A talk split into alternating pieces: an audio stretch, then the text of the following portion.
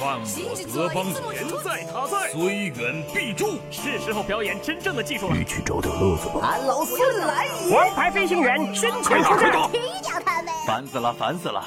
我的观点是：资讯万里挑一，科技择优而用。欢迎收听今天的科技大乱斗。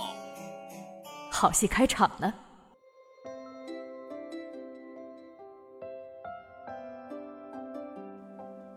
昨天的美国大选上，特朗普成为第四十五任美国总统。其实这一切都是徒劳。机智的蔡依林早已经在二零零六年预测 “DT in the house”。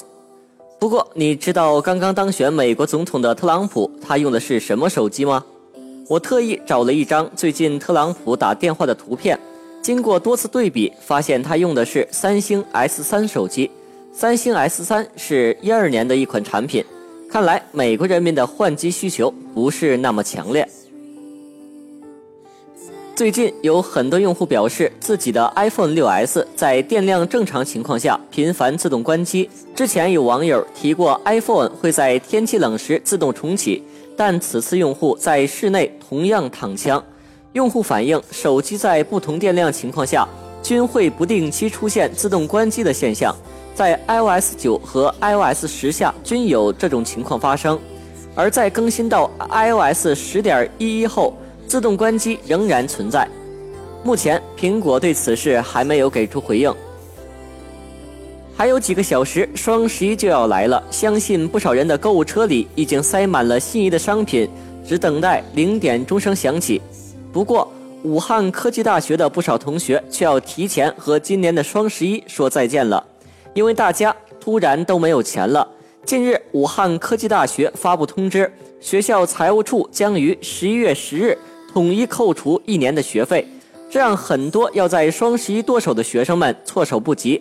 学校提前一天批扣学费，打乱了学生的全年生活计划。工作人员称，选在双十一的前一天纯属巧合，所扣金额也会因人而异。九零后小伙王某热爱互联网技术，自学成才，却走上了歪路。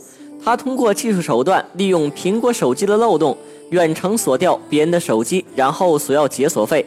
在短短五个月内，王某便对两千五百部苹果手机实施了远程锁机，并成功骗得解锁费十余万元。近日，王某因破坏计算机信息系统罪，被法院一审判处有期徒刑四年。在这里，我要特别提醒一下，不要相信一些来路不明的所谓苹果官方网站发送的电子邮件。苹果公司不会无缘无故给你发邮件，更不会向用户索要 Apple ID。好了，以上就是今天的新闻，我们明天见。